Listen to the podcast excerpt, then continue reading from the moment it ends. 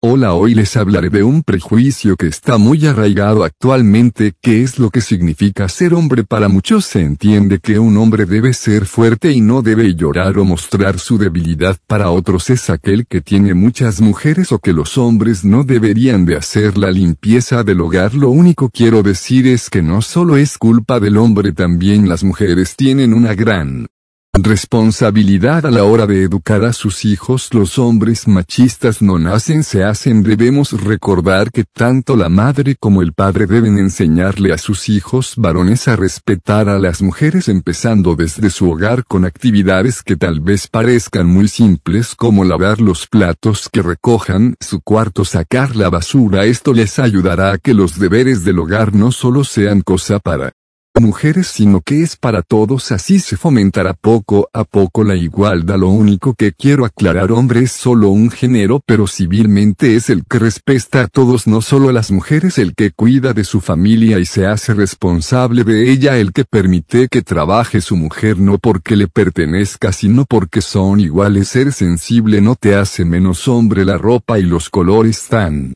poco